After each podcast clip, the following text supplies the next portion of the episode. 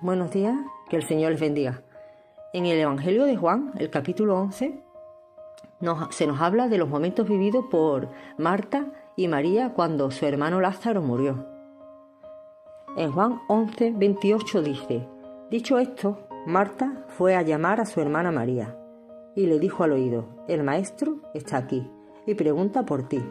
María se levantó rápidamente y salió al encuentro de Jesús. Cuando María llegó al lugar donde estaba Jesús y lo vio, se arrojó a sus pies. Este pasaje nos dice que cuando Jesús llegó, después de la muerte de Lázaro, lo primero fue que Marta salió a su encuentro y luego de hablar con él, fue en busca de su hermana María y le dijo en secreto, el maestro está aquí y te llama. En estas palabras de Marta se percibe un tono, un tono de triunfo. Jesús ha llegado, Jesús está aquí. Ella, estas hermanas, habían pasado el suficiente tiempo con Jesús como para saber que en la presencia de Jesús todo sería diferente, que aun ni la misma muerte parecería tan dolorosa. Y leemos que cuando María llegó al lugar donde estaba Jesús al verlo, lo primero que hizo fue arrojarse a sus pies. Al estudiar lo que la Biblia nos dice acerca de esta mujer, de María, nos resulta difícil pensar en ella en una posición diferente que no fuera la de estar a los pies de Jesús.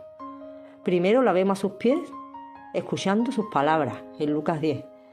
Ahora la hemos visto arrojada a los pies de Jesús, seguramente buscando consuelo después de la muerte de su hermano.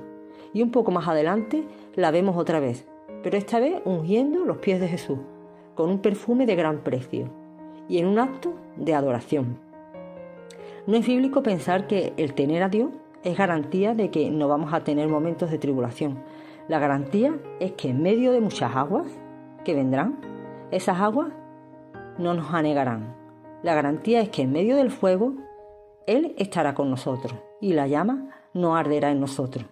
La garantía es que hay una mano fuerte y poderosa que nos saca adelante. La vida de María nos da un ejemplo claro a ti y a mí de que quienes en días tranquilos escuchan y se someten a la palabra de Dios, cuando vienen los momentos de adversidad y de tribulación, también saben recibir el consuelo de Dios. Y que pasada esa prueba, saben adorar a aquel que juntamente con la prueba les ha dado la salida y el descanso. Que tengamos un buen día y un bendecido día. Dios te bendiga.